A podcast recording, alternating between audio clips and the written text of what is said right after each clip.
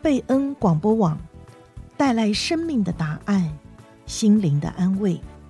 今天祝福您得到应许和医治的经文是诗篇四十二篇八节：白昼，耶和华必向我施慈爱；黑夜，我要歌颂祷告赐我生命的神。诗篇四十二篇八节。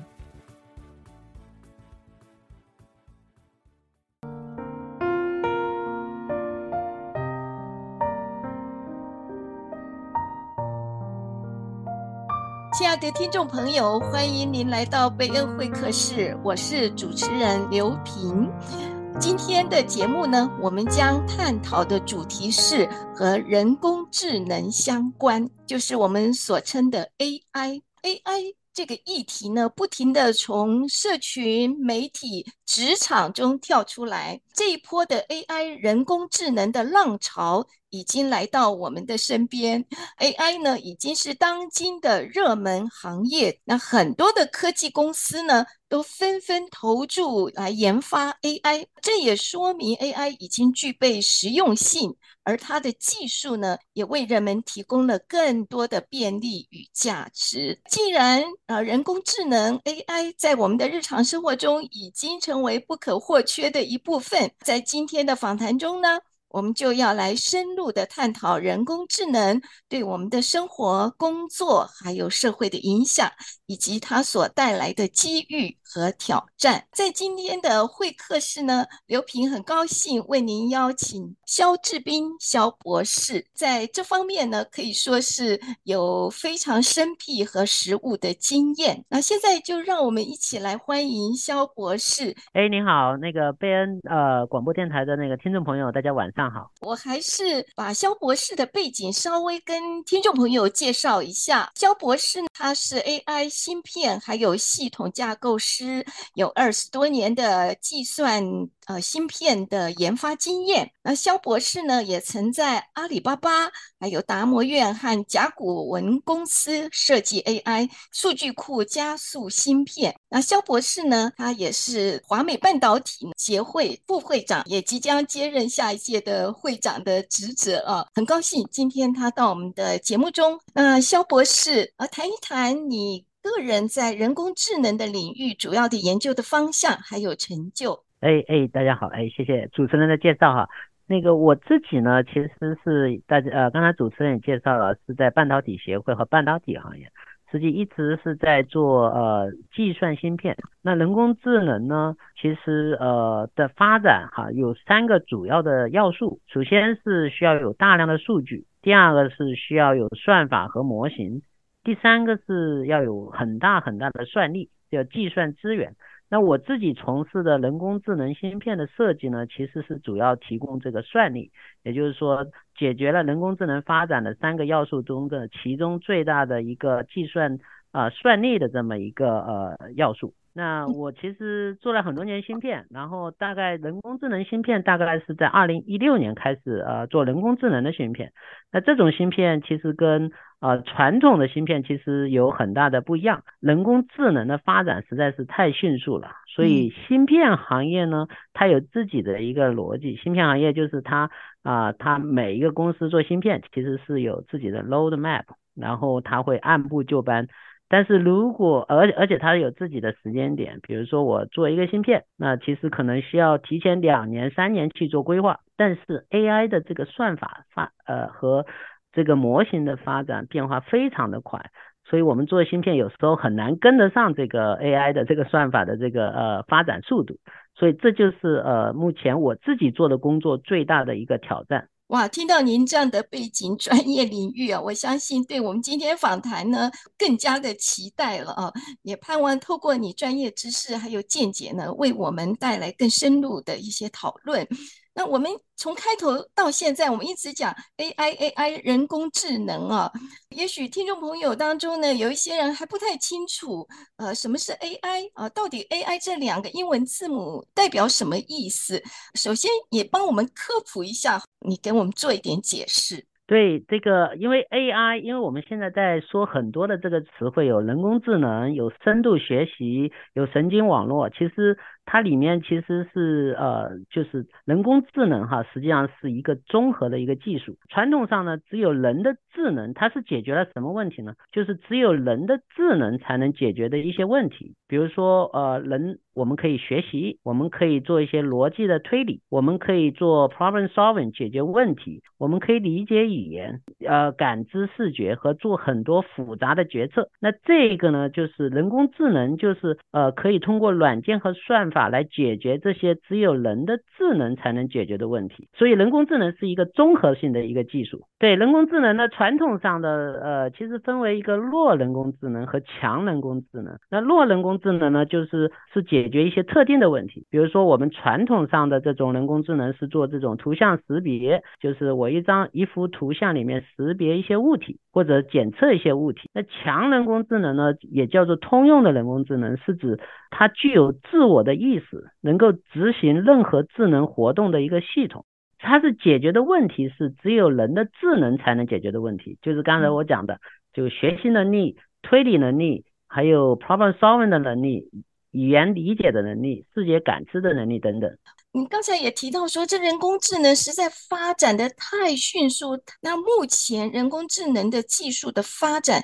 它的方向到底已经达到怎么样一个程度呢？呃，对，其实人工智能呢，它这个历史非常悠久哈。那普遍的认为呢，是大概一九五六年所谓的一个达特茅斯的一个人工智能的 workshop，就是啊、呃、讨论电，就它基本上是当时在 Dartmouth College 有很多人工智能呃方面的专家，然后开了一接近一个两个月的会议，然后。他讨论了一些人工智能的一些基础认知的一些问题，啊，基本上人工智能作为一个学科是从一九五五几年开始，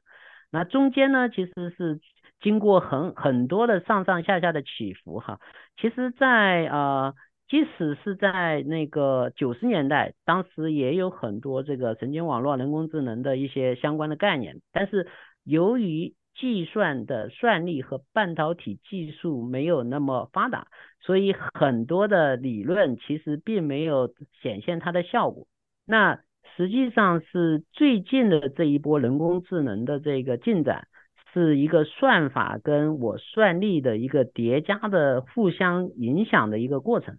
也正是因为有这种像类似于 GPU 这种呃的算力的这个 infrastructure 基础设施的。这个这个不就是能力的这个提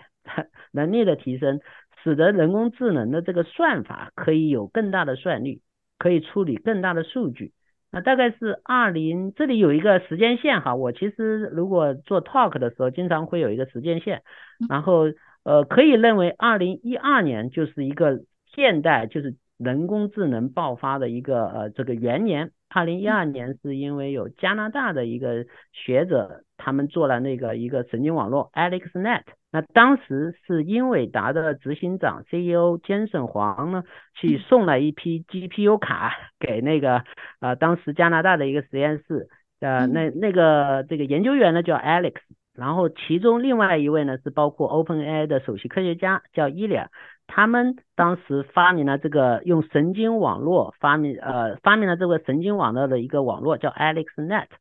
然后它可以大大提高这种人工智能算法对于图像检测的精度，这个就是呃我们现代人工智能发展的这个元年。呃，二零一八年呢又发生了一个事情，就是呃 Google 提出了这个 BERT 这种模型，这种所谓的 Transformer 的模型。使得那个自然语言处理，就是在大概在二零一二年到二零一八年之间呢，是呃 AI 的模型或神经网络解决的大部分是图片或者图像的识别的这个问题。然后从二零一八年开始呢，自然语言处理对人的语言和文本的处理又有了，正是因为这种 transformer 的这模型的引入，使得又达到了一个新的新的一个一个 breakthrough。然后到二零二一年的时候，这个十月份，大家都知道 OpenAI 的 ChatGPT，这个又引发了一个新的生成式人工智能的这么一个 breakthrough 的一个浪潮。所以基本上现代人工智能的发展就是二零一二年的 AlexNet，二零一八年的呃呃 BERT 就是 Google 的 Transformer 模型，到二零二二年的这 ChatGPT，呃，这整个发展的这个非常的阶段，非常的这个 inspiring 或者 motivation，就是我觉得我们有幸一生在这么一个 AI 的这个发展有见证历史的这个 AI 发展历史的这一段是非常非常有幸的。听您这么细数啊，这 AI 的发展的历程啊，真是可以用 日新月异啊，科技日新月异来形容了。啊，你刚刚讲到这个 OpenAI 的 ChatGPT，大家都在疯狂，看到这个 AI 的世代来到我们的当中啊。我们都在使用它，也在影响着我们。然后最近呢，也很多的公司研发，像呃去年又还有一个新款哦，一家公司叫 Pika。对对对，对是的，我知道，对是的，对对。啊、嗯，我觉得真的很神奇耶！像他们说，他只要一个 text 或者是说一个 image，它就可以帮你 generate 一个 video 出来。对，刚才您提到 Pika，其实。呃，OpenAI 其实呃呃其实有提到一个新的这么一个呃 Sora 的这么一个 Text to Video 的一个呃应用，它的生成的质量其实会其实更更加的惊人。非常的非常的这个激动人心。其实就像我们以前刚开始用网络的时候，哇，我们也有很大的冲击啊。那现在大家都每个人都都习惯网络，没有网络都活不下去啊。那同样的，我想这个人工智能 AI 在这个世界啊，应该也是慢慢的人类都能够要。接受它，而且呢，跟它也要一起共存啊，息息相关了。在这样研发还有应用人工智能技术的过程当中呢，你觉得最大的挑战是什么？对你们做一个科技的研发的专业人士来说，有怎么样的挑战？还有你怎么去面对这些挑战呢？对，这是一个非常好的问题哈，就是呃，人工智能首先是呃，刚才我讲的三要素哈，首先是这个数据的问题。这个可能分为两种，一种是研发人工智能模型的人，还有一种像我们是提供算力的，他的那个面对的挑战都不一样。通用的这种人工智能的这个算法或者模型的角度呢，就是数据的质量和数据的偏差，数据是一个非常非常大的问题，因为人工智能的模型的这个性能，很大的程度其实取决于训练数据的这个质量和多样性。就是如果你的数据会有偏差，那可能会导致模型做出很多偏见或者一些不正确的决策。所以我们一般在训练模型的时候，会要保证数据集的多样性，要用多样的数据来源。同时呢，你要把这个模型里面的一些东西给呃，就是要纠偏或者修正。通过人，很多时候还是要通过人来纠偏和修正的。这是第一个问题，就是数据的质量的问题。那第二个是。呃，其实 AI 的模型现在还是一个黑盒子，就是说它的可解释性是比较比你你可以认为所有的这些 AI 的这个人工智能模型是一个对人类知识的一个压缩器，这是 OpenAI 当时它它的一个观点，就是呃它是一个黑盒子，所以很难解释它内部的一些机制和决策的这个过程。所以这个可解释性和这个透明度是一个很大的一个问题。那第三就是安全和隐私的这个问题，因为呃在训练和部署人工智能模型的时候，其实我们很多的这些大模型，他们都是从网上或者各种网上去呃收集的一些数据。还有一些这种可能 private data，然后怎么样去保证我个人的隐私，就是呃隐私和数据的这个安全，防止数据泄露是一个很大的问题。所以呢，现在其实是从技术上角度会去做一些这种隐私保护的这么一个模型训练的一些方法，这个也是一个非常 active、非常这个。这个 active 的研究的领域真的是非常重要啊！除了它的数据的质量，嗯、对我们来说，这数据的隐私，我相信呢是大家都非常关切的啊。还有它的安全性，我想在这样的一个研发的当中哦，对研究人员来说呢，他们也 必须要遵守相关的法律的法规，还有伦理的一些准则吧。对，所以所以这里就是有一个呃，我们在研究领域叫做 alignment，就是跟人的价值观和我们通用的一些普世的这个伦理的准则去 align，就让这个模型跟我们是对齐的，这个就是一个 alignment，就是是非常重要的一个大这种大模型研究的一个非常重要的一个方面。随着这样人工智能带给我们很多的方便性嘛，比如说它也提高生产力啊，降低营运的成本。那很多很多的企业呢，也很广泛的在应用人工智能这个 AI 来分享这个企业在大规模应用人工智慧。在这样的同时呢，你觉得企业呢在使用人工智能方面要注意哪些事情？呃，对，这里的企业呢，其实分为不一样的企业哈，就比如说有一些这种啊制造业的企业，有一些小的 business。有这种啊中等的 business 或者是一些科技型的企业，它每个企业其实都不一样。呃，其实现在所谓的人工智能的这个时代，其实很多很多的传统行业，包括制造业，他们还没有进入一个信息化的时代。也就是说，它对于它整个呃企业的生产流程还没有信息化和数字化，就是这个是我们要应用人工智能的一个前提。企业因为呃，AI 呢是一个这种 garbage in garbage out 的一个系统，所以它企业必须要有一个呃非常呃非常强的一个数据的管理的系统，它能够收集足够多的数据，然后去训呃针对企业的业务训练它相对应的这种 AI 的模型。所以对企业其实要用好人工智能的话，需要有一些啊。呃数据管理的能力，这是就是说对企业的核心的业务哈，就是要有全流程数据管理的能力。但是对于企业有一些非啊核心业务，比如说我的通用的一些财务，或者是人事管理，或者是一些这种客服，那这个呢相对来说是比较比较容易一些，就是你可以。调用现有的，比如说 A OpenAI 的 ChatGPT 的这种 API，或者一些公司给你训练好的一些呃大模型，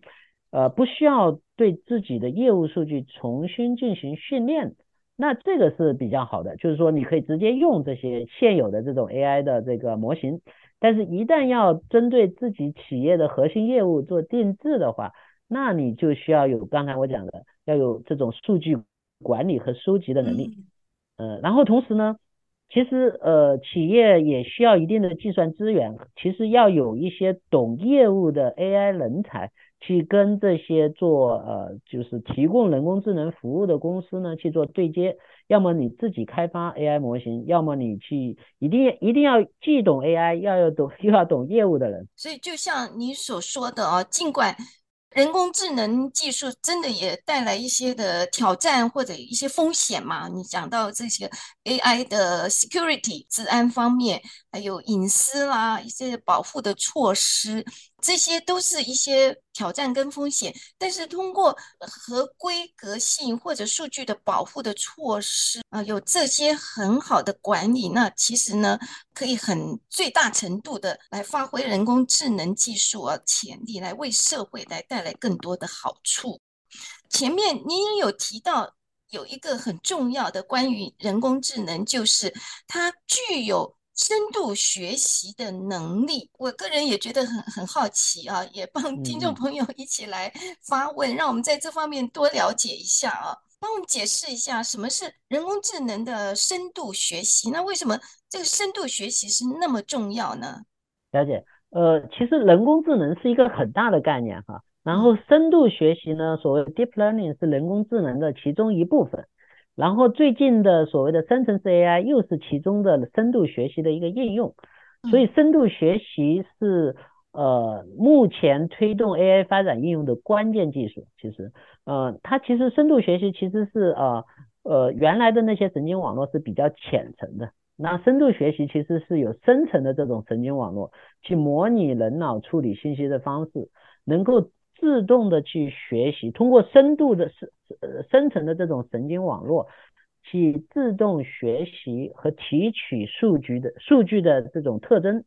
那它有这种低维的特征和高维的特征。比如说一个图像，它有一些关键的这种啊、边缘，或者是关键的这种特征。那语言里面有一些呃词跟词之间的这个联系和每个词的一些表征，它是可以去提取到这些各种啊、低维和高维的这种特征，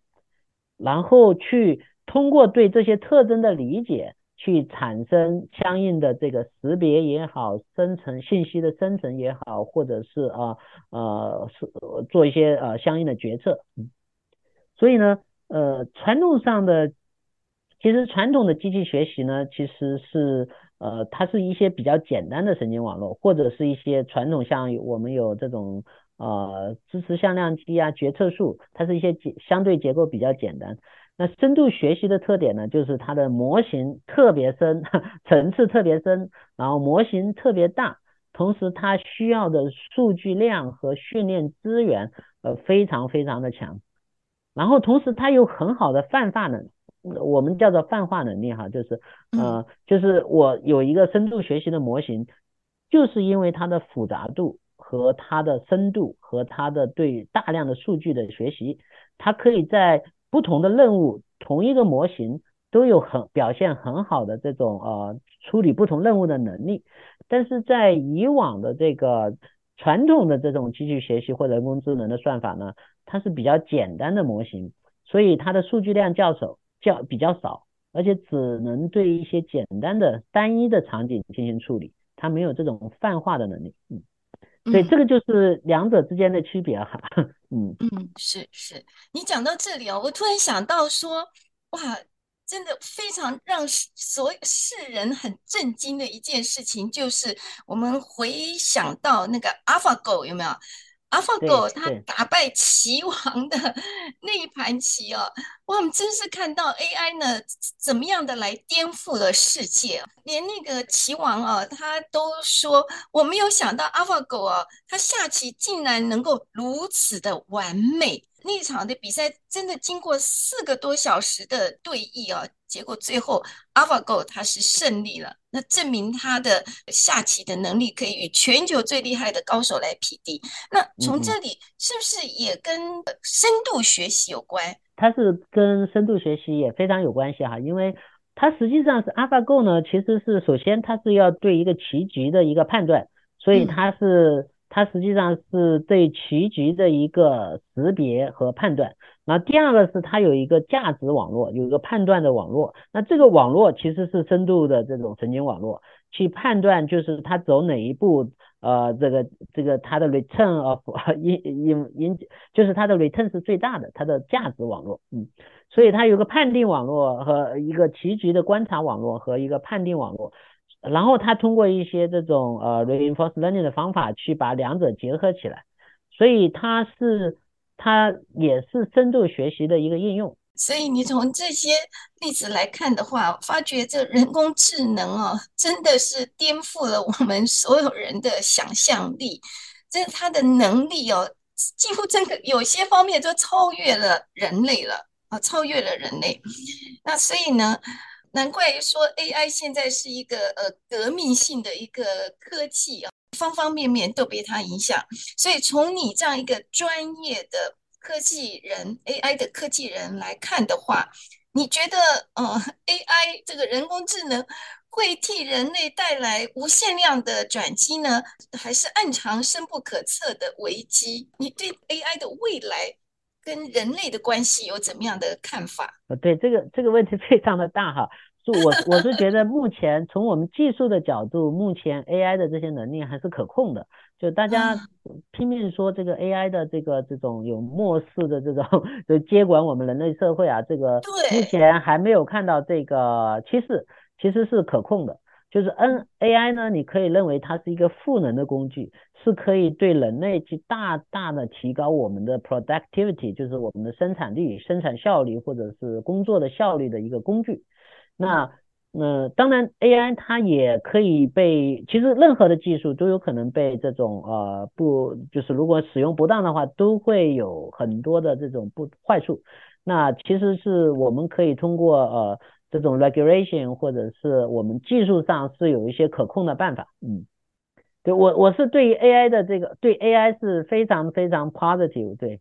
就是对于我们呃，它可以取代一些我们呃人可以更多的做一些有创造力的一些事情。然后 AI 的话，其实是可以可以帮我们呃，就是有一些重复性的这种标准化的或者一些事情可以帮我们呃做很多的这个替代。同时呢，一些呃，当然我们呃有一些这种产生在生成性 AI。方面哈，有一些产生创意性的事情是可以辅助我们去做这些事情。那我们呃，如果能现在的就是呃，其实对于 AI 的话，我记得呃，就是呃呃，英伟达的 CEO 有有讲过一句，他对这个问题的理解是呃，现在的差别就是会用 AI 的人和不会用 AI 的人，就是他替代的就是不会用 AI 的人，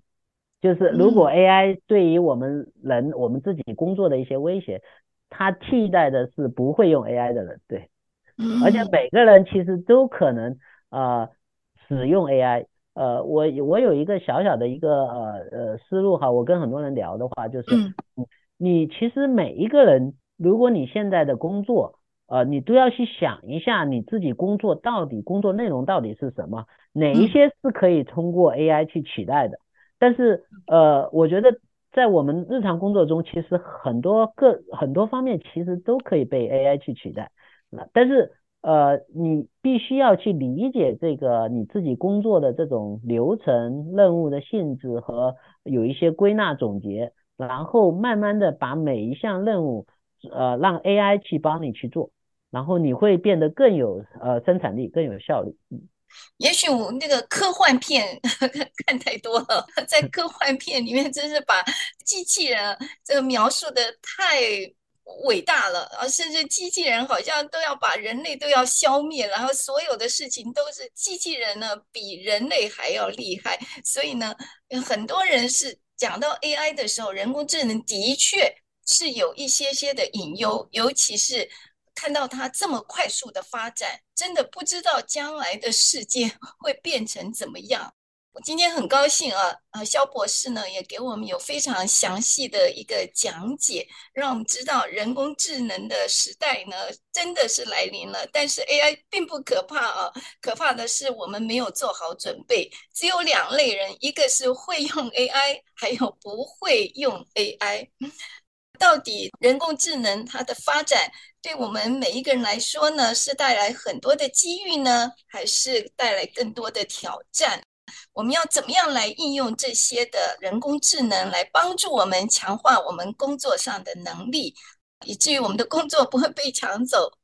？AI 时代下，我们如何培养这个竞争力啊？是被淘汰呢，还是我们是晋级赛？我想在这方面呢，在下一集呢，我们要继续邀请肖博士来到节目中跟我们分享啊，让我们对 AI 人工智能的研究和发展有更深入的了解。那今天非常高兴，肖博士你在我们节目中呃侃侃而谈，也在我们人工智能的知识上面给我们做了很多的普及，谢谢您。好，谢谢大家。哎，好，谢谢听众朋友今天晚上的收听喽。在这里祝福您有一个美好的夜晚以及愉快的一周。我们下周同一时间空中再会，拜拜，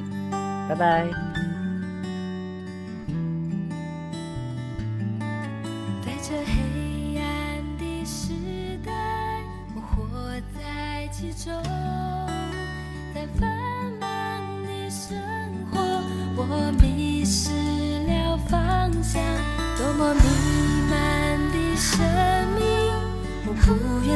下去。恳求怜悯的天父，引领我归向你。我们相信的神，